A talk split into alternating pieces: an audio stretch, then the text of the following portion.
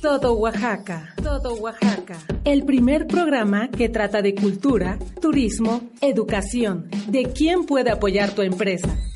Tratamos estos temas porque tratamos de porque ti. tratamos de ti. Bienvenidos. Actividades culturales que no te puedes perder en Oaxaca. Para este 9 de noviembre, en el Museo de Arte Prehispánico de México, Rufino Tamayo dará inicio las clases de teatro de lunes a viernes en un horario de 10 a 11 de la mañana o de 5 a 6 de la tarde. Cada clase tiene un costo de 50 pesos. Los requisitos son ganas de divertirse, ropa cómoda y agua. El museo se encuentra ubicado en la calle de José María Morelos, número 503, en el centro de la ciudad. Al teléfono 951-319-8927 se pueden pedir informes. Para saber más de este y otros temas, visita www.todooaxacaradio.com.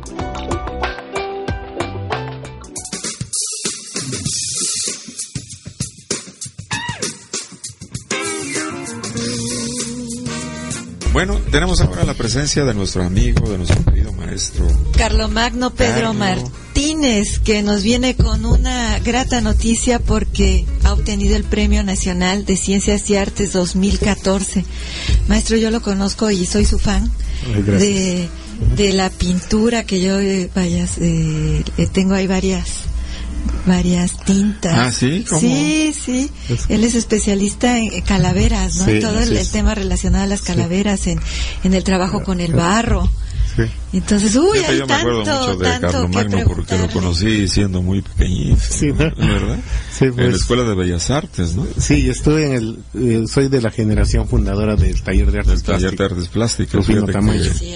Sí, de esa generación que salió de la universidad, es decir, de la Escuela de Bellas Artes, porque realmente el Rufino Tamayo se inicia en la universidad con Roberto Doniz, aunque después algunas cositas por ahí pasaron y se continúa fuera de la universidad.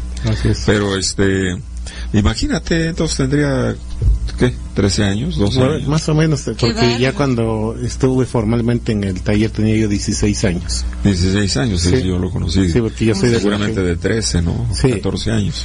Es chiquito. Y ahora es un señor y con hijos. ¿no? pero fíjate, Lupita, que había un programa de, de televisión hace unos días y me bueno me tocó en fortuna verlo porque no no vi la programación sino entré directamente al canal y estaban pasando una entrevista ah, les di una entrevista cuando de los trabajos que haces allá en San Bartolo de de cuando vas a recoger el barro ah, sí. porque aquí Carlos Magno él va a recoger el barro sí, me imagino que debe tener algo especial para porque no es cualquier barro, decir, me imagino, ¿no? ¿no?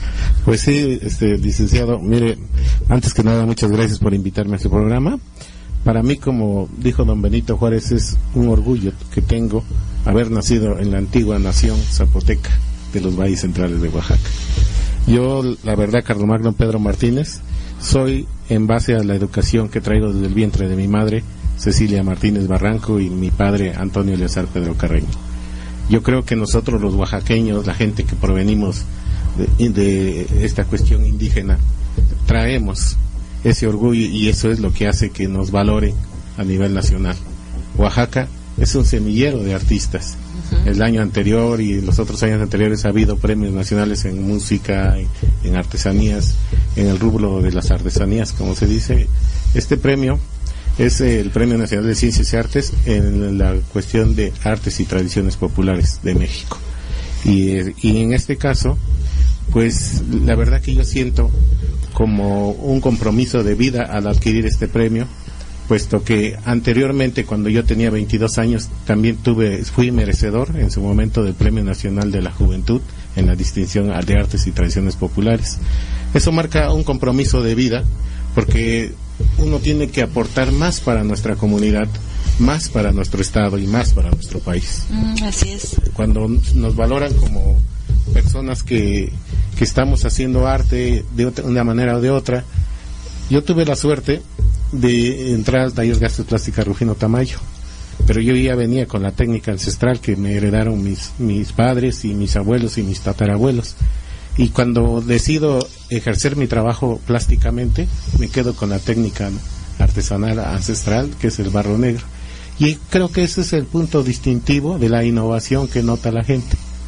Sí, porque yo creo que ahí está, precisamente platicaba yo con Lupita, que hay una parte, sí, efectivamente, del conocimiento que te lo puede dar un maestro en un taller, pero hay una segunda parte. Es una parte, la, la parte de la innovación, de la creatividad, de la imaginación. Eso es otra cosa. Claro. Es decir, eso es otra cosa.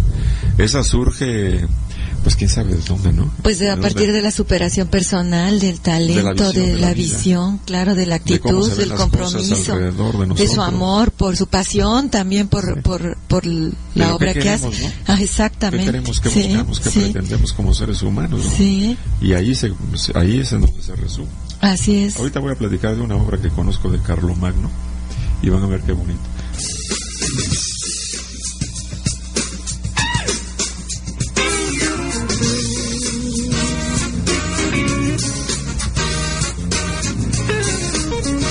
Sí, fíjate que realmente la, la verdad es que el...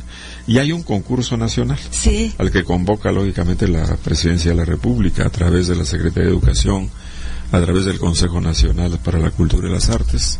En fin, hay muchas instituciones de nivel la superior. Universidad Nacional Autónoma de México participa, la Universidad Autónoma Metropolitana, el Politécnico. El Politécnico Nacional, sí. El Consejo Nacional de Ciencia y Tecnología, la Asociación Nacional de Universidades e Institutos de Enseñanza Superior, el Fondo Nacional para el Fomento de las Artesanías Maestro, la Dirección General de Culturas Populares del Consejo Nacional para Cultura y las Artes, la Comisión Nacional para el Desarrollo de los Pueblos Indígenas y un representante del Colegio Nacional. ¿Qué tal? Sí, sí, es, una, es un O sea que concurso es muy, un este, filtrote. Sí. es un concurso muy importante Sí. que se convoca a nivel nacional en varios rubros. Y uno de ellos es precisamente la cuestión de artesanías y tradiciones, ¿no? Y realmente me ha dado mucho gusto porque creo ya llevamos como tres premios en los últimos años, ¿eh? Parece que ¿Verdad? sí. Sí. Exacto. En los últimos años Oaxaca ha ocupado el primer lugar en este rubro. ¿Qué tal? Y ahora me dio mucho gusto Qué porque fíjate que Carlo Magno tiene otra gracia. Es un gran promotor cultural. Yo lo, yo lo seguí tratando y además de eso con mucha admiración porque de hecho fue el promotor para la creación del Museo de las Artesanías ahí en San Bartolo. Sí. ¿Te acuerdas? Sí, claro. En la época de, del licenciado José Murat, ¿no? Así es. Había una, había una escuela, había un edificio, una casita, que ya estaba en muy malas condiciones. En Sí. muy malas condiciones, ya era una escuelita que se había creado hacía mucho tiempo, ¿no? Y entonces, pues no se sabía exactamente qué, qué hacer con el lugar, porque ya tenían otra escuela. Y entonces Carlomagno pensó que ahí se podía hacer un museo en donde se mostrara lo mejor de las piezas artesanales, lógicamente escogidas por manos como la de él y vistas y ojos como la de él, ¿no? Y ahora vas al museo y la verdad es que a mí me da mucho gusto porque tienen piezas verdaderamente extraordinarias. Sí, a mí me gusta mucho. Y aquí tienes al causante, Sí. porque porque la verdad es que trabajó, aunque con muchos obstáculos al Sí. principio, muchos problemitas. La ignorancia. Pero lo, lo- pero lo lograste, ¿no, Carlo Magno? Pues eso es el- la cuestión de... Después de que obtuve el premio yo tenía 22 años y me dije, bueno, voy a hacer algo por mi comunidad. En la experiencia que yo llevaba veía que en los libros de artesanías siempre venía como autor anónimo, autor desconocido, este, pieza popular y nunca se le daba el crédito correspondiente al artesano, al maestro. A la persona, al ¿no? artista. Estamos tan acostumbrados a ver las artesanías en los tianguis, en los mercados, pues que es arte, arte popular, arte del pueblo. Y realmente el museo es precisamente es lo que se preocupa para promover y difundir acorde y dignamente el arte del pueblo. Claro. Este, aquí yo recuerdo que cuando empecé la promoción, más que nada la ignorancia es la que hace que no progresen estos, este tipo de proyectos. Iniciativa, sí. Sí, y bueno, finalmente se logró convencer a la comunidad de San Bartolo y este y en Asamblea General se aprobó que la escuelita antigua fuera donada para este espacio cultural, porque eso tenía un antecedente de un filántropo de San Bartolo Coyotepet que vivió a finales del 800, principios del 900, don Manuel Guzmán, él había destinado el espacio donde vivió, porque él se volvió muy acaudalado en la Ciudad de México, y este y como parte de regresarle algo a su pueblo le donó su predio donde vivía que era pegado al ayuntamiento de San Bartolo para que se hiciera una biblioteca o un centro de cultura entonces siguiendo esa dinámica siguiendo la misma línea no exacto. Y finalmente para fortuna de todo Oaxaca se abrió el Museo Estatal de Arte Popular Oaxaca el 2 de octubre del 2004 a partir de este año cumplimos 10 años de estar ya este, funcionando como museo. Y eso es lo que nos da pues fuerza y entusiasmo para seguir siendo promotor de cuestiones culturales. Sí, pero digo, realmente debes estar orgulloso, Magno, de veras, porque ir al museo, ir al museo y ver y ver las piezas, digo, realmente es una cosa maravillosa. Yo no, a veces me, me pregunto, claro, no sé absolutamente nada de eso, ¿no? Pero me pregunto, me pregunto cómo le hacen los artesanos para, para poder hacer ese tipo de, de obras, ¿no? Así es. Y sobre todo, hay una parte en la, en la cuestión esta de la alfarería, de la cerámica, el quemado. El quemado a mí se me hace que es una de las cosas más complicadas, porque todavía trabajar el dibujo, bueno, tiene su complicación, por supuesto, que es lo que le da la belleza, ¿no? Pero el quemado de la pieza, ¿no? Sí, porque a veces son, son, piezas muy grandes, ¿sabes? Y, y, esto es un volado realmente cuando uno trabaja el barro, porque es a la suerte. Lo mete uno bien bonito y sale hecho cientos de pedazos, porque explotan el horno. Es, debe uno tener una habilidad, un conocimiento que va una este, llevando a cabo en parte de la vida que uno va teniendo como artesano. En las experiencias familiares, en los talleres. Eso es lo que hace muy noble e, esta cuestión y es lo que nosotros cuando difundimos las artesanías lo que siempre recomendamos no hay que regatear como se dice tradicionalmente porque es un trabajo muy noble se van horas tiempo de vida tanto en los ceramistas como en los tejedores en los orfebres, en los carpinteros, en los carpinteros, sí, los trabajos más son los trabajos más nobles y los más más pagados. Sí. y de esta manera, pues, eh, en el caso del museo, pues eso es lo que tratamos de, de promover que se, se le dé un mercado digno.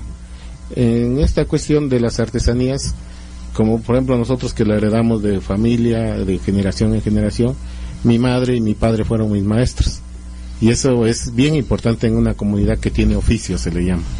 Porque en un caso dado, este San Bartolo, Teotitlán del Valle, San Martín Ticajete, Santo Tomás Jaliesa, no tienen antecedente de actos criminales, de muertes, de estas cuestiones de pandillerismo. ¿Por qué? Porque tienen el oficio. Los jóvenes, los niños, las señoritas, todos están, trabajando. El maestro Rubén siempre lo ha dicho usted un oficio es una manera digna de, de vivir. De vivir. Sí. Y es, y es, precisamente como el día que me dieron la noticia del premio, mi mamá, que ha sido mi maestra de vida, y mi papá, mi mamá cuando le dije, luego, luego que llegué fue la primera que, ¿qué crees mamá? Me dieron el Premio Nacional de Ciencias y Artes. ¿Qué hijo? Y como señora de pueblo me antiguo y me abrazó y me besó, dice con razón, yo ya sabía desde que te tuve, porque tú empezaste a hablar de un año de edad. ¡Qué bárbaro! Y hacer silbatitos de cuatro, ya Dios te había señalado. ¡Ay, qué bonito! ¡Qué bárbaro! ¡Qué bonito! Y eso motiva a uno. Emociona, Claro, claro. Sí, este, ¿te acuerdas cuando hacías tus gallinitas, tus burritos? Dice, sí, mamá, sí me acuerdo. Qué hermoso. ¿sí? Y mi papá era así como el, maestro muy exigente, muy, muy, pulcro en su trabajo. Mi papá es, creo que el mejor escultor de San Bartolo Coyotepec.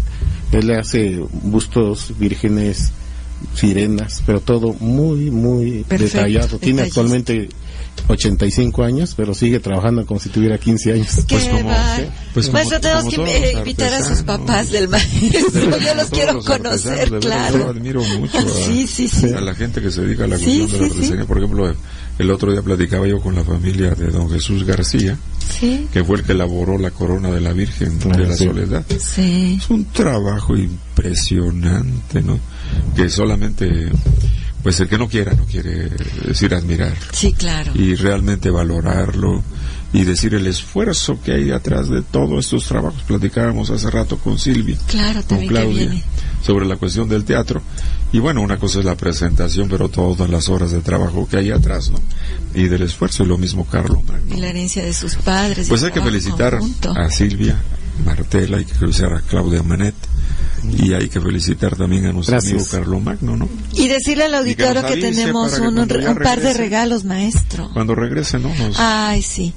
Que nos, venga, a visitar. nos venga a ah, desde luego que, sí. Para que nos platiques tus emociones al ah, recibir Claro, sí, con mucho gusto.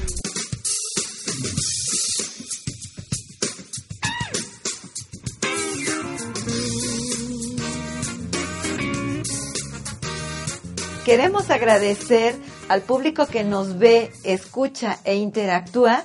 Ya tenemos 5.651 seguidores en arroba todo Oaxaca Radio. También a nuestros 7.284 fans de todo Oaxaca en Facebook. Y estamos impactando a más de 12.500 personas a través de nuestras redes. De veras, muchas gracias.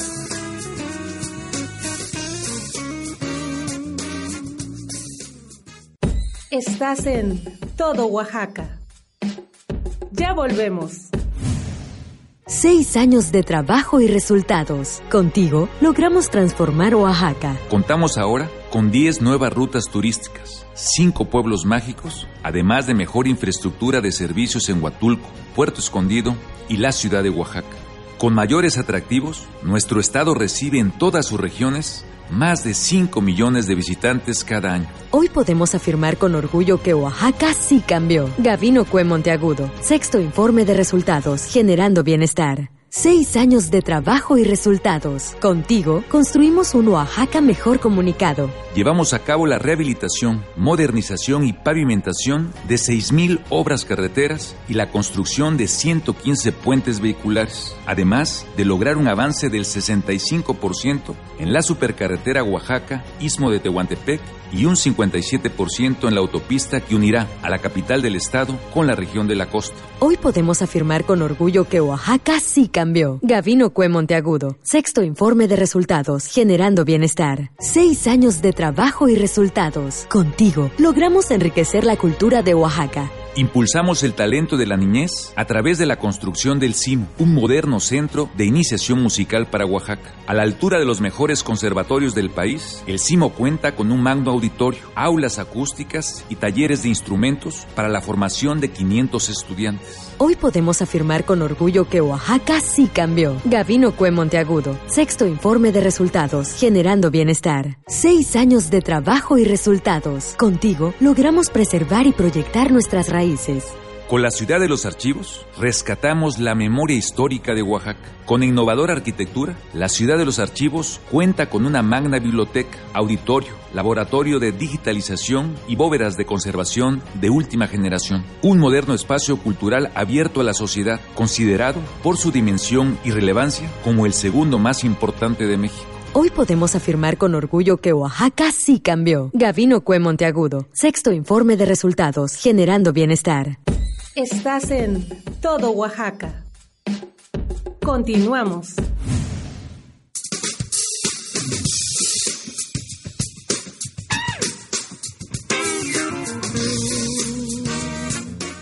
Y tenemos hoy, por ejemplo, la visita también de nuestras compañeras y amigas de la Fundación Reto, ¿no? Ah, sí, tan importante. Y aquí, este, eh, mires, nos visita la doctora Viviana Pacheco Calderón, que es oncóloga, y Alicia Mendoza, que es la, administradora del grupo Reto. Y aquí el tema que, que, que me gustaría ligar con ustedes, y respecto también de lo que el licenciado Jorge Guerrero nos platica, es en este de buscar no perder nuestra energía vital, ese campo energético que esté sano, que esté completo ese círculo, porque en el momento en que uno deja que eso se quiebre, pues la vida se va, se va muy rápido. Entonces, Platíquenos porque ustedes han de tener una cantidad de experiencias impresionantes. digo realmente la experiencia y sobre todo he estado un poco atendiendo la cuestión de las estadísticas en las revistas, en la prensa, en la televisión y las estadísticas del cáncer actual pues en muchas cosas en muchas formas es va en aumento, ¿no? Sobre todo el cáncer de mama en la mujer, ¿no? Sí. Y ustedes deben tener ahorita una cantidad de experiencias impresionante, ¿no? Sí, pues se considera que el cáncer de mama está ocupando ahorita el primer lugar de cáncer en la mujer. Eh, hace 15 años se consideraba que el primer cáncer era el cervicuterino, más frecuente, pero actualmente es el cáncer de mama. Y lo importante aquí es que ha aumentado sobre todo en pacientes jóvenes. Ya no es un cáncer que se presentaba ya en mujeres mayores de 50 sí, fíjate años, que eso me han dicho. sino que ahora ya mujeres jóvenes ya están presentando el cáncer de cáncer de mama. Y bueno, también están presentándose el cáncer en el hombre. ¿Eh? Sí, también. También se está el presentando el de- cáncer en el hombre porque de verdad eh, la glándula mamaria está atrofiada en el caso del hombre, en el caso del varón. La otra está activa, en la mujer está activa, por eso toma el volumen. Sí, Pero en menor hombre, ¿no? cantidad, pero sí ya es más, este, ya es prese- Ya se está presentando. presentando. Ya se está presentando. En, en hombres también. Sí, por eso es que la mujer debe tener muchísimo cuidado, Lupita, en términos de una Sí, de exploración. explorarse. La autoexploración. Sí. Y con eso ayudarse y ayudarse lógicamente a la, a la ciencia médica, porque en alguna forma detectar esto a tiempo resuelve muchísimos problemas. Hay un alto porcentaje también de que no va más adelante, ¿no? Bueno, nosotras al ser gestadoras de vida eh, estamos expuestas a unos cambios hormonales tremendos, a muchísimas cosas, a cambios emocionales por lo mismo. Y es importante el conocerlos y saberlos manejar, maestro.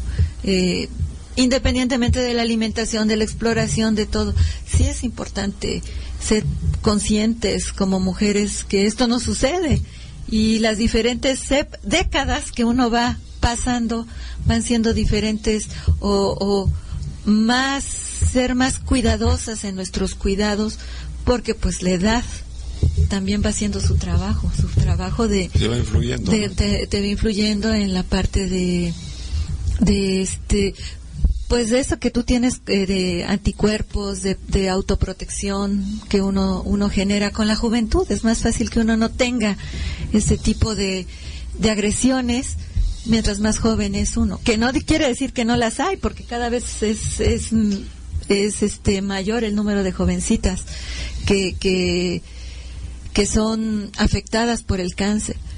Sin embargo, está uno más expuesto después de los 40 años, de los 50. Cada década uno pues declina la salud. Y, pero también es, es más fácil que uno sea más responsable y más consciente de lo que a uno le Sí, pero corresponde creo que, hacer. ¿verdad, Viviana? Yo creo que se ha avanzado mucho en esto en términos de la conciencia. Sí, bueno, Eh, ahorita por ejemplo estamos en el mes de octubre, que es el mes de la sensibilización en cuanto al cáncer de mama. Eh, actualmente, el- se- eh, ¿qué es- ¿cuál es el mensaje? El mensaje es generar en las mujeres una educación, sobre todo para conocerse, para autoexplorarse, identificar si hubiera alguna anomalía y, e identificarla a tiempo, ¿no? hacer conciencia de que todas las mujeres después de los 40 años se tienen que hacer una mastografía y hacer conciencia de que por lo menos una vez al año tienen que ir con el médico a que las explore, ¿no? A médico o, persona o ya sea hombre o mujer, pero que sea ah, que sea exploradas por, por algún profesional de la salud. Sí, yo creo que ya actualmente ya se ha avanzado bastante, bueno, bastante o, o más que Sí, ha, antes. ha disminuido eh, la tasa de mortalidad en cuanto al cáncer de mama gracias a que ahora, sí es cierto que ha aumentado el cáncer de mama, pero ha aumentado en etapas clínicas tempranas. ¿Qué quiere decir esto? Que se detectan a tiempo y por lo mismo, o sea, el, cáncer de mama se considera uno de los cánceres que son curables siempre y cuando se detecten a tiempo. Entonces la mortalidad ha disminuido, pero sí ha incrementado gracias a, a todo esto de la sensibilización, la educación, la mastografía, que, que se detectan en etapas tempranas. Sí, a mí, a, mí, a mí me gustaría mucho que nos platicaras algo porque yo siento que en las zonas urbanas esto es muy aceptado o más Sí, aceptado. en cambio en Y las en cambio, en las zonas marginales, en zonas rurales, pues por la falta de educación, la mujer a veces tiene pena de, de decir me está pasando esto e ir con un médico si el médico de O del pueblo es es ajá es es hombre pues cómo me va a revisar la postura así como dice la postura del marido no que, que van a decir Eh, ha disminuido esta, esta situación, ¿no? De que llegan con, cuando ya tienen metástasis el pulmón, hueso, hígado, pero sí se llega a presentar. Hace poco llegó una paciente con, haga de cuenta, nosotros le llamamos una coraza, o sea, ya no era mamas, era un tumor, era... Eh, una masa sí, Y una persona que es profesora. Uy. pero que por la pena de, de decir me está pasando esto o por la no no no acudió con el médico y él acudió al ella acudió al médico porque ya no podía mover el brazo del conglomerado ganglionar que tenía. A ella lo que le importaba era el brazo con el cual hacía sus actividades. Entonces si no hubiera sido por el brazo no acude al médico y sí ha llegado a presentarse estas estas situaciones. ¿no? Sí, claro. Fíjate que esto estábamos platicando precisamente aquí con, con el licenciado con el licenciado Jorge sobre esta situación, porque él se dedica a la cuestión holística, que es un aspecto digamos yo, yo, ¿no? veo el día o más bien espero ese día donde la medicina se haga integrativa precisamente toda esta parte científica y clínica se puede integrar con la parte holística y dará muchos mejores resultados. Está comprobado ya en, Europa, países como Suiza, Alemania, Francia. De hecho, la medicina es integrativa. Ya se sumaron estas dos partes, ¿no? Y referente a lo que comentaba la doctora, bueno, eh, yo actualmente estoy atendiendo a dos personas que tienen cáncer, una precisamente cáncer en pecho y la otra persona, eh, la tiene, las dos tienen cáncer en pecho, curiosamente. Una de ellas es joven, la otra es una mujer de ya de unos 65 años y el factor que yo podría relacionar y que he visto también previamente tiene que ver con emociones de resentimiento o de culpa. Y esto genera una bioquímica particular en el organismo y esto también tiene que ver, por ejemplo, en el caso de lo que es la culpa o la angustia, relación totalmente desde la filosofía china con lo que es el órgano páncreas. Y curiosamente ambas personas eh, procesan eh, el azúcar de cierta forma, integran las emociones de cierta forma en su vida y por ende generan una bioquímica y estados emocionales que tienen que ver y que tienen relación con esto. Eh, Luis Hay, de hecho una escritora y que tiene ahora todo un sistema de, de talleres, ella se autosanó de cáncer precisamente a través del retar, el cuestionar el factor pensamiento en esta parte psicosomática. Entonces, como bien decía hace rato Lupita, yo creo que se trata de que te veas y te atiendas. Muchas veces eh, la curación puede llegar cuando hay una previa sanación. En el caso, por ejemplo, de la persona que comenta la doctora, bueno, imagínate, si no ha tenido el interés de atenderse por mover su brazo y poder explicar, entonces no se atiende. Entonces, aquí evidentemente tenemos un factor mental, emocional, profundo que tendría que haberse eh, atendido desde, desde otra etapa, ¿no? ¿Por qué ella decidió o eligió ser de esta forma? Bueno, solamente ella lo sabe. Y esta es la cuestión con cada persona. Pero para llegar a eso se necesita un buen número de, días, de meses. Uy, de toda una mala disciplina de vida. El no poderte mirar a un espejo es toda una historia maestro. El que uno no pueda ver de, cuerpo completo al espejo es, Sí, es que realmente vaya, lo que pasa es que ahora, fíjate que es admirable, porque efectivamente anteriormente se hablaba precisamente del cáncer de mama, sí. pero se hablaba generalmente o normalmente de las personas mayores. Sí. Pero cuando ahora tú lo escuchas de que una mujer tiene que ir desde los 40 años a hacerse una mastografía, pues lógicamente ya es otro es otro parámetro, es decir, es otra cosa, es otra algo está sucediendo, ¿no? Y efectivamente ahorita hay personas afectadas mayores, de 60, de 70, de 80 años. Pero la desgracia es que ahora hay, hay jovencitas de 20, ¿no? Y entonces ahí está medio complicado, ¿no? ¿O no, doctora? Porque la verdad es que la verdad es que es un impacto de carácter social muy diferente, ¿no? Sí, sí, sobre todo porque si son mujeres jóvenes, tienen hijos pequeños, de edad pequeña, eh, impacta también si son mujeres productivas que tienen un trabajo que tiene que ser incapacitante en cierto tiempo. Este, la familia, bueno, Sí, vaya, no somos Sí, y depende de los recursos claro. eh, financieros también. Sí. A veces depende de si están estudiando o no están estudiando. Una mujer de 20 años, una mujer de 20 No, años está es en la edad eh, precisamente productiva en todo. En todo. Inclusive estudiando, es decir, es una mujer productiva. Es una mujer realmente A los productiva. 20 años, de verdad, de- pocas personas tienen la claridad de hacia qué se van a dedicar, vocación y, profesión, ¿no? sí. Y yo nada más eh, queriendo enriquecer un poquito el tema, desde la visión holística, definitivamente lo que comentaba Lupita hace rato, eh, esta cuestión de mirarse en el espejo tiene que ver también con mirar nuestro corazón y nuestro patrón de pensamiento. En la medida que nosotros estamos esclarecidos con lo que necesitamos expresar y nuestras relaciones están claras también, la principal de ellas conmigo mismo, pero en la siguiente instancia es padres, hijos, pareja, o sea, todas estas relaciones que conforman mi mundo y mi núcleo tienen que estar perfectamente claras, libres de resentimientos, libres de querellas, libres de enojos, de tristezas. Esa es una buena práctica para tener una bioquímica sana en el cuerpo que no favorezca finalmente también procesos como puede ser el cáncer. ¿no? Bueno, pues aquí tenemos dos instituciones que se dedican a algo, ¿no? Que definitivamente apoya, orienta, informa, ayuda a los seres humanos para que nos sintamos mejor, ¿no? Y digo nos sintamos mejor porque los hombres estamos incluidos. Sí, claro. Es decir, no tenemos el problema tan grave de cáncer de mama, pero sí el cáncer de próstata. Y a los hombres nos sucede, pero casi lo igual que a las mujeres, ¿verdad? Esa es la misma vergüenza, es la misma que esa cosa de que como no sientes nada, porque además es un pase- padecimiento que no que es silencioso, que no tiene una sintomatología, es asintomático, pero cuando empieza a tener algún problema es porque ya tienes un problema. ¿eh? Tienes ya, ya hay un problema. Entonces requieres hacer lo mismo que hace la mujer.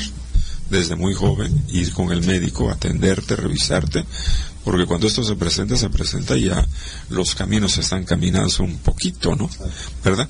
¿En dónde podemos ah, informar a, a las personas que nos están escuchando el teléfono, la dirección, el grupo al que tú perteneces, doctor? Sí, bueno, eh, el Grupo Reto es una institución, eh, más que nada tiene está integrado por mujeres que ya tuvieron el un cáncer de ¿Tuvieron mama. o tienen, no?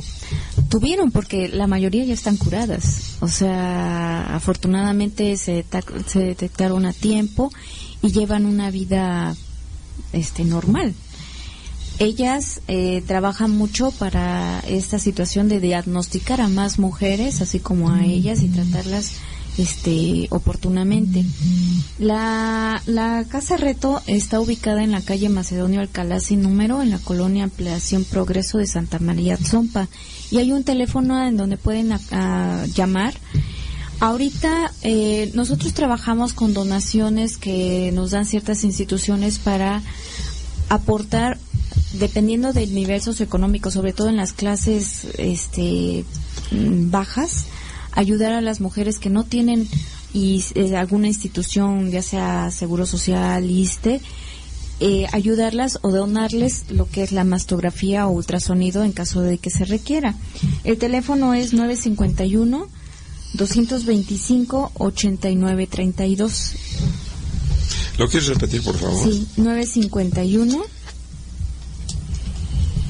225 8932. El apoyo, o sea, se tienen que contactar, ahí va a haber una trabajadora social que les va a hacer este un nivel socioeconómico eh, y eh, y se les va a apoyar con el con el recurso. Posteriormente, ya teniendo su mastografía, eh, su servidora les da les hace una revisión clínica y revisamos la, la mastografía.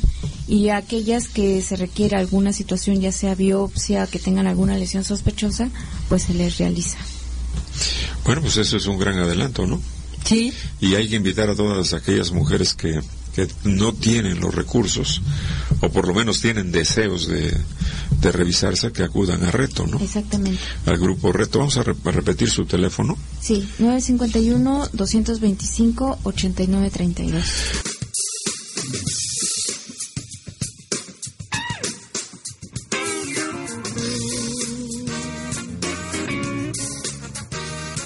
Queremos agradecer al público que nos ve, escucha e interactúa. Ya tenemos 5.651 seguidores en arroba todo Oaxaca Radio.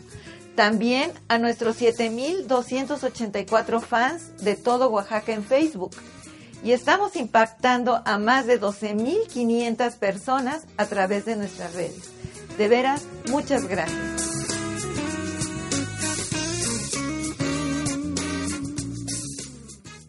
Estás en Todo Oaxaca. Ya volvemos. Seis años de trabajo y resultados. Contigo logramos transformar Oaxaca. Contamos ahora con 10 nuevas rutas turísticas, 5 pueblos mágicos, además de mejor infraestructura de servicios en Huatulco, Puerto Escondido y la ciudad de Oaxaca. Con mayores atractivos, nuestro estado recibe en todas sus regiones más de 5 millones de visitantes cada año. Hoy podemos afirmar con orgullo que Oaxaca sí cambió. Gavino Cue Monteagudo, sexto informe de resultados, generando bienestar. Seis años de trabajo y resultados. Contigo construimos un Oaxaca mejor comunicado. Llevamos a cabo la rehabilitación, modernización y pavimentación de 6.000 obras carreteras y la construcción de 115 puentes vehiculares, además de lograr un avance del 65% en la supercarretera Oaxaca, Istmo de Tehuantepec y un 57% en la autopista que unirá a la capital del estado con la región de la costa. Hoy podemos afirmar con orgullo que Oaxaca sí cambió. Gavino Cue Monteagudo, sexto informe de resultados, generando bienestar. Seis años de trabajo y resultados. Contigo logramos enriquecer la cultura de Oaxaca. Impulsamos el talento de la niñez a través de la construcción del CIMO, un moderno centro de iniciación musical para Oaxaca. A la altura de los mejores conservatorios del país, el CIMO cuenta con un magno auditorio, aulas acústicas y talleres de instrumentos para la formación de 500 estudiantes. Hoy podemos afirmar con orgullo que Oaxaca sí cambió. Gavino Cue Monteagudo, sexto informe de resultados, generando bienestar. Seis años de trabajo y resultados. Contigo logramos preservar y proyectar nuestras raíces. Con la ciudad de los archivos, rescatamos la memoria histórica de Oaxaca. Con innovadora arquitectura, la ciudad de los archivos cuenta con una magna biblioteca, auditorio, laboratorio de digitalización y bóvedas de conservación de última generación. Un moderno espacio cultural abierto a la sociedad, considerado por su dimensión y relevancia como el segundo más importante de México. Hoy podemos afirmar con orgullo que Oaxaca sí cambió. Gavino Cue Monteagudo, sexto informe de resultados, generando bienestar. Actividades culturales que no te puedes perder en Oaxaca. El Centro Fotográfico Manuel Álvarez Bravo, para este mes de noviembre, llevará a cabo un ciclo de cine en la mirada de José Luis Cuevas, quien se dedica a desarrollar proyectos fotográficos cuyas imágenes se nutren de reflexiones personales, observaciones cotidianas de la investigación y cine. Cada film fue seleccionado por este personaje por lo que para este miércoles 9 de noviembre se presentará la película Probablemente el Diablo, dirigida por Robert Bresson, la cual será acompañada por el cortometraje Elephant de Alan Clark de 1989. La proyección dará inicio a las 7 de la tarde. Para saber más de este y otros temas, visita www.todooaxacaradio.com Estás en Todo Oaxaca. Continuamos.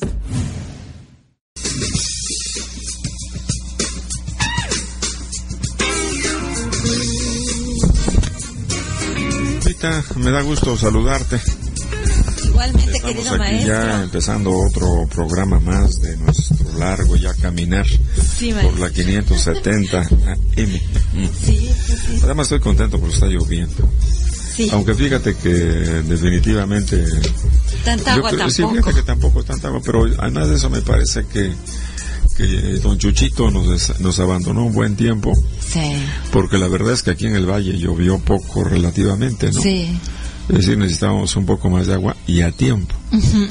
Porque la gente tiene la costumbre de preparar su tierra, prepararla, llevar las semillas, sembrarla y cuidarla, ¿no? Y entonces va tomando tiempos. Claro. Y bueno, pues no pasó mucho y la verdad es que en alguna forma esto dicen que es a destiempo, aunque nunca el agua es mala, ¿no? Porque para algo no sirve. Sí, claro. Queda la humedad y se puede utilizar en otras situaciones, ¿no? Ajá. Pero bueno, la verdad es que hay que darle gracias a Dios que nos está lloviendo. ¿No? ¿Verdad? Así es, maestro querido. ¿Cómo te fue este fin de semana, Lopita? Fíjate que supe que murió la esposa de nuestro amigo Roberto. Ah, sí. Roberto Zamora. Zamora. el doctor Roberto, Roberto Zamora, Palacios. Mamá de mi Un amiga gran amigo, fíjate que yo la conocí. A ellos los conocí en el Club Rotario hace muchos años. Él era catedrático de la Universidad Autónoma Benito Juárez de Oaxaca en el área de medicina. ¿De Leones? Es, Club de Leones. No, ah, primero Rotario y luego de Leones.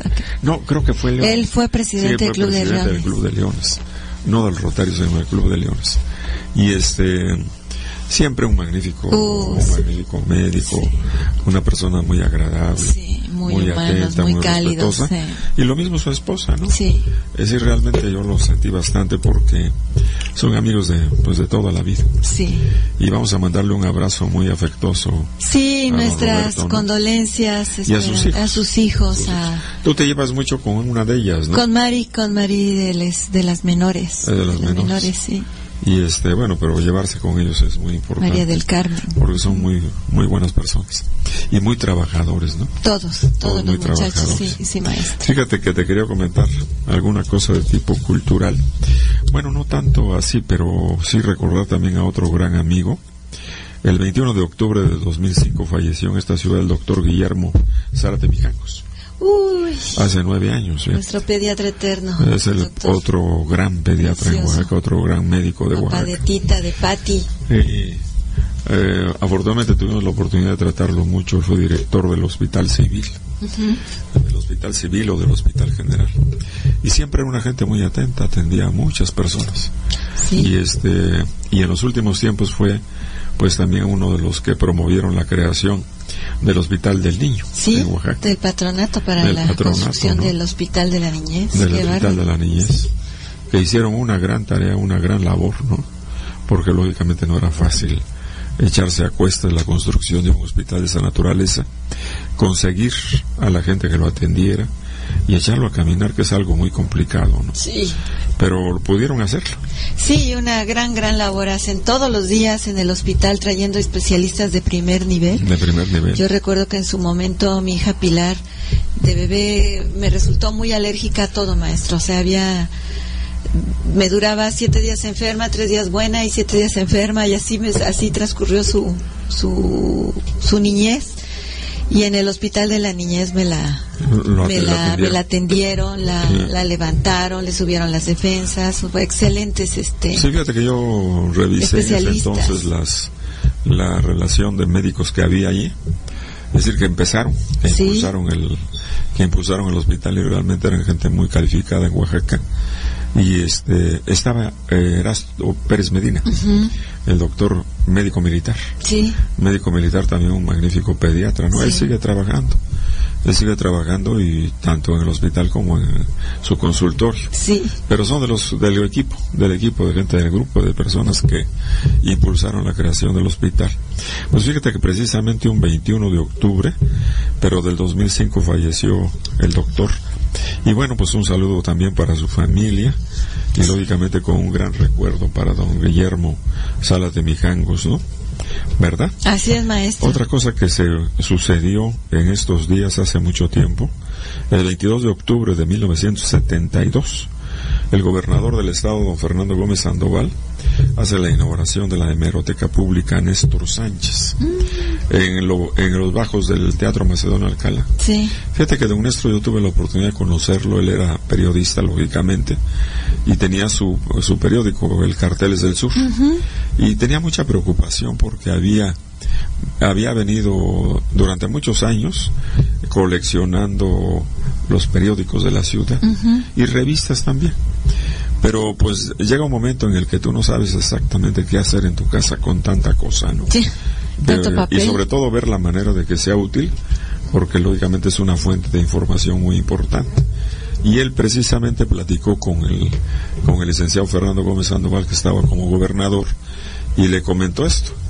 Afortunadamente el gobernador Fernando Gómez Sandoval había sido catedrático de la preparatoria, director de la preparatoria general de la universidad, rector de la universidad, y era sensible a este tipo de cosas, ¿no? Y entonces decidió que se hizo, se hicieron algunos trabajos de, de remodelación, de restauración del Teatro Macedonio Alcalá, y entonces uno de los locales que dan para la calle de Armenta y López lo destinaron precisamente para la creación de la hemeroteca pública, ah, que lleva el nombre, de... su propietario, del propietario original. Y este y bueno, pues ahí se reunieron esa tarde, esa noche, muchas personalidades de Oaxaca porque él era muy querido, muy apreciado, muy respetado por el trabajo de tipo periodístico y también de carácter cultural que venía haciendo, de la promoción de la cultura que venía haciendo en Oaxaca. Y ahí se reunieron.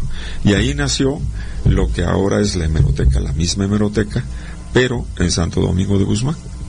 Cuando tú entras al jardín etnobotánico, la primera sala del lado derecho, ahí está la hemeroteca la hemeroteca pública de, Néstor Sánchez, ¿no? que sigue dando mucho servicio a la gente. Porque cuando alguna cosa se nos ocurre, pues vamos a la hemeroteca para poder informarnos a ver cuándo pasó y quiénes estuvieron y cómo estuvieron. ¿no? Sí, siempre está ocupada. Y, sí, muy, muy, muy, muy bonito. Bueno, pues fíjate que ahora tenemos la presencia de una gran amiga que ya platicamos hace algún tiempo con ella, ¿te acuerdas? Así es, de Silvia Martel, actriz y directora, la cual nos viene a presentar su obra de teatro que que está teniendo mucho éxito, ¿verdad, Silvia? Platícanos sí, de qué muchísimas gracias. Muy buenas tardes. Un saludo cariñoso a todo su público Radio Escucha. Gracias por esta gentileza y su invitación para platicarles eh, sobre algo que estamos presentando en un café que se encuentra en la colonia Reforma, los soliloquios de la vagina. Fíjate que me estaba diciendo, me estaban diciendo que este café está por allá por donde está un centro comercial muy grande, ¿no? Sí, así es. Como a media cuadra de Soriana. Frente a donde era el Trailer Park. ¿O es exactamente, ¿no? Exactamente. Ah. Violetas 808. sobre la calle de Violetas. 808. Así es. Ahí está el café Papolina. Exacto. Que es donde se está presentando la obra Soliloquios de la Vagina. Así es, estamos presentando todos los sábados. La cita es a las nueve de la noche para que pues el público que guste acompañarnos disfrute de una rica cena, porque la verdad las cenas están muy ricas. este, snack le llaman ahora este tipo de menús, ¿no? Este paninos, eh, ensaladas, algunas botanas, sodas, eh, cafés, pasteles, que es la especialidad del lugar. Eh, una copa de vino y disfrute de una obra tan maravillosa. De verdad no lo digo porque finalmente yo sea la ejecutante, sino porque está basada en la obra original de Eva Ensler, Los soliloquios de la vagina. Es una adaptación personal y definitivamente pues el resultado de una gran mujer que a principios de los años noventas se aventura a investigar sobre el tema de la vagina, sobre las mujeres y sobre este tabú tan grande que todavía existe aún en nuestros tiempos, ¿verdad? Donde la tecnología ha avanzado tremendamente, en donde eso ya es una observación eh, personal, donde veo que los niños ya traen su celular y toman fotos y estamos pues a la vanguardia en, en la comunicación, pero todavía no podemos decirle vagina a nuestras vaginas. Sí, fíjate que realmente esto ha cambiado muchísimo, ¿no? Porque si nosotros nos remitimos a mi generación, pues imagínate, esto eran temas prohibidos. Sí, no, innombrables siquiera. Innombrables, es decir, no se podían tratar ni por los maestros ni en la propia familia. Es decir, era realmente un tabú. Sí. Pero a medida que fue pasando el tiempo y sobre todo creo yo, fíjate y lo afirmo, con la introducción de los libros de texto gratuito. Sí. Porque la introducción de los libros de texto gratuito te abrieron algunos campos que estaban muy cerrados para todos y que eran absolutamente indispensables, ¿no? Así es. Claro, todos los temas son buenos, todos los depende depende del pensamiento, de la idea, del uso que nosotros hagamos del tema, ¿no?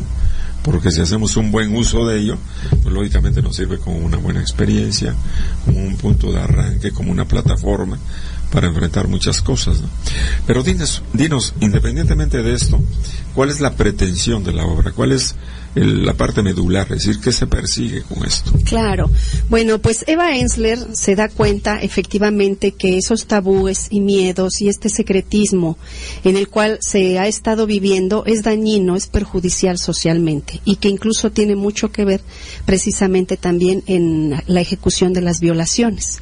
Que en consecuencia si nosotros vemos a nuestros cuerpos en una forma más sana, más natural, más hermosa incluso, más bella y las mujeres empezamos por querernos y aceptarnos eh, como somos, ¿verdad? Y empezamos a amar pues todas las partes de nuestro cuerpo, pero en particular esta que tanto se nos ha prohibido, ¿no?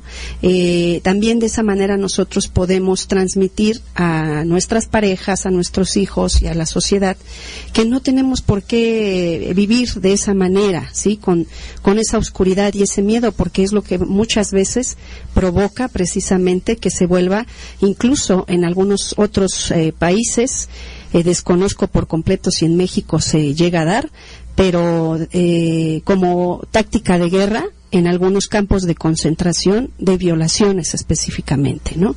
Así es que ella se aventura no solo con la intención de que eh, pues nos atrevamos a decirle vagina a la vagina, no, sino tiene un contexto social muy importante que nos supera y que va muchísimo más allá y que tiene que ver con la educación y la formación.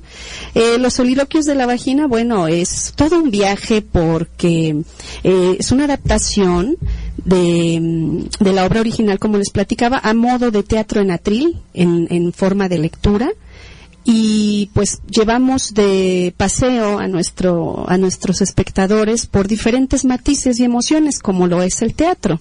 Así es que bueno, de pronto recordamos a nuestras abuelas cuando ellas se referían a nuestra vagina como allá abajo y cómo es que ellas así se, se, de, ahora sí que así, lo nombraban, así lo nombraban, ¿no?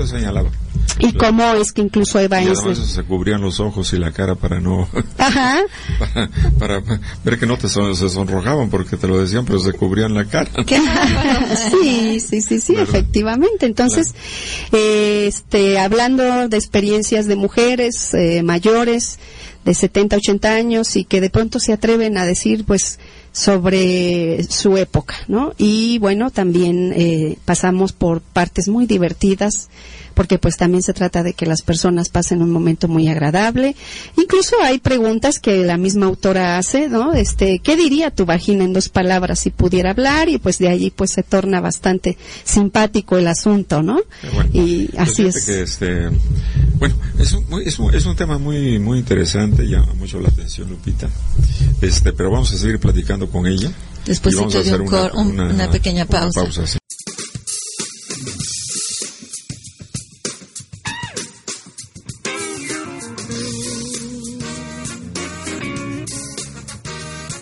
Queremos agradecer al público que nos ve, escucha e interactúa.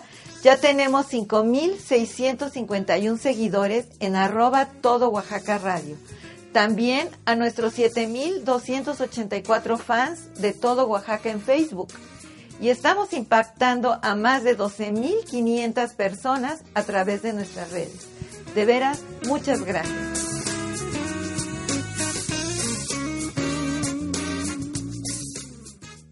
Estás en Todo Oaxaca. Ya volvemos. Seis años de trabajo y resultados. Contigo logramos transformar Oaxaca. Contamos ahora con 10 nuevas rutas turísticas, 5 pueblos mágicos, además de mejor infraestructura de servicios en Huatulco, Puerto Escondido y la ciudad de Oaxaca. Con mayores atractivos, nuestro estado recibe en todas sus regiones más de 5 millones de visitantes cada año. Hoy podemos afirmar con orgullo que Oaxaca sí cambió. Gavino Cue Monteagudo, sexto informe de resultados, generando bienestar. Seis años de trabajo y resultados. Contigo construimos un Oaxaca mejor comunicado. Llevamos a cabo la rehabilitación, modernización y pavimentación de 6.000 obras carreteras y la construcción de 115 puentes vehiculares, además de lograr un avance del 65% en la supercarretera Oaxaca, Istmo de Tehuantepec y un 57% en la autopista que unirá a la capital del estado con la región de la costa. Hoy podemos afirmar con orgullo que Oaxaca sí cambió cambió. Gavino Cue Monteagudo. Sexto informe de resultados, generando bienestar. Seis años de trabajo y resultados. Contigo, logramos enriquecer la cultura de Oaxaca. Impulsamos el talento de la niñez a través de la construcción del CIM, un moderno centro de iniciación musical para Oaxaca. A la altura de los mejores conservatorios del país, el CIMO cuenta con un magno auditorio, aulas acústicas y talleres de instrumentos para la formación de 500 estudiantes. Hoy podemos afirmar con orgullo que Oaxaca sí cambió. Gavino Cue Monteagudo. Sexto informe de resultados, generando bienestar. Seis años de trabajo y resultados. Contigo logramos preservar y proyectar nuestras raíces. Con la ciudad de los archivos, rescatamos la memoria histórica de Oaxaca. Con innovadora arquitectura, la ciudad de los archivos cuenta con una magna biblioteca, auditorio, laboratorio de digitalización y bóvedas de conservación de última generación. Un moderno espacio cultural abierto a la sociedad, considerado por su dimensión y relevancia como el segundo más importante de México. Hoy podemos afirmar con orgullo que Oaxaca sí cambió. Gavino Cue Monteagudo. Sexto informe de resultados, generando bienestar. Estás en Todo Oaxaca. Continuamos.